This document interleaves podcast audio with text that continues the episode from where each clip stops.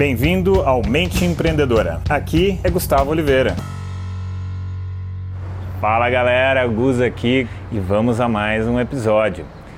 Imagina o seguinte: você ter um concorrente muito ferrenho, muito bom, ou você ter mesmo um inimigo, será que isso é ruim ou será que isso é bom para você ter sucesso na vida? Então, essa é a temática que vamos tratar hoje. Então, vamos pensar o seguinte, né? Vamos pensar na história, por exemplo, do Ayrton Senna.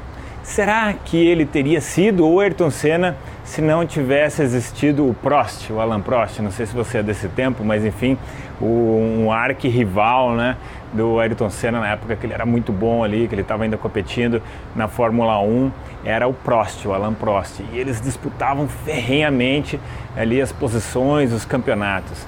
E se você olhar para a história, existem muitos casos assim, né, onde a existência de um grande concorrente é, que seja muito bom, seja muito forte, faz com que né, você cresça, que o oponente cresça e no fundo os dois acabam crescendo muito. Né? E nas situações em que, sei lá, a gente não quer ter inimigo na vida, mas é, fatalmente você vai acabar tendo, né? provocando ou sem provocar, enfim, vai acabar acontecendo isso, né? E quando isso acontece, né, será que isso é ruim necessariamente? Claro, não é super agradável, mas será que é necessariamente, forçosamente ruim?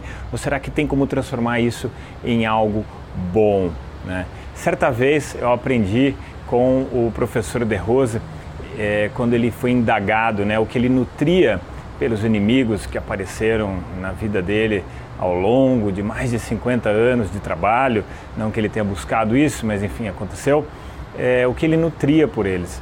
E ele comentou que ele nutria gratidão, porque ele só chegou aonde ele chegou porque existiram inimigos. Ele só queria ficar quieto no canto dele, mas ele não pôde, então ele foi à luta. Então, olha só que loucura, né? Você pega uma coisa que teoricamente seria péssima, seria muito ruim e transforma aquilo em algo bom.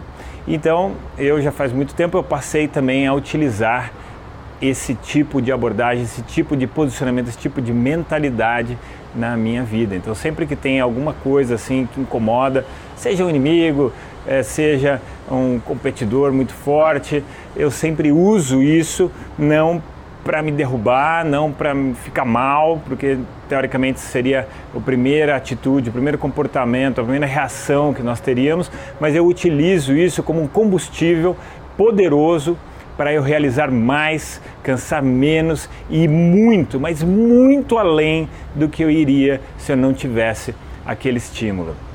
Então eu comecei realmente a aplicar esse aprendizado, né? Então uma reflexão aqui seria a seguinte: é, você quer ter sucesso, então arrume um inimigo, tenha um inimigo. Claro, ninguém vai ficar procurando, não é isso, mas realmente é um fator que é muito, muito forte na superação pessoal. Você acaba se desdobrando mais se você aprender a converter este impulso que gera uma emoção em você e essa emoção ela pode ser autodestrutiva ou ela pode ser um poderosíssimo combustível que você vai usar para crescer ainda mais. Então isso é algo que eu sempre busco ensinar para os meus alunos, eu busco ensinar para colegas, né? Porque fatalmente vira e mexe acaba acontecendo, né? Isso com a gente enfim, mesmo que a gente não procure né, enguiço e problema, às vezes isso acontece pelo simples fato, às vezes, de você,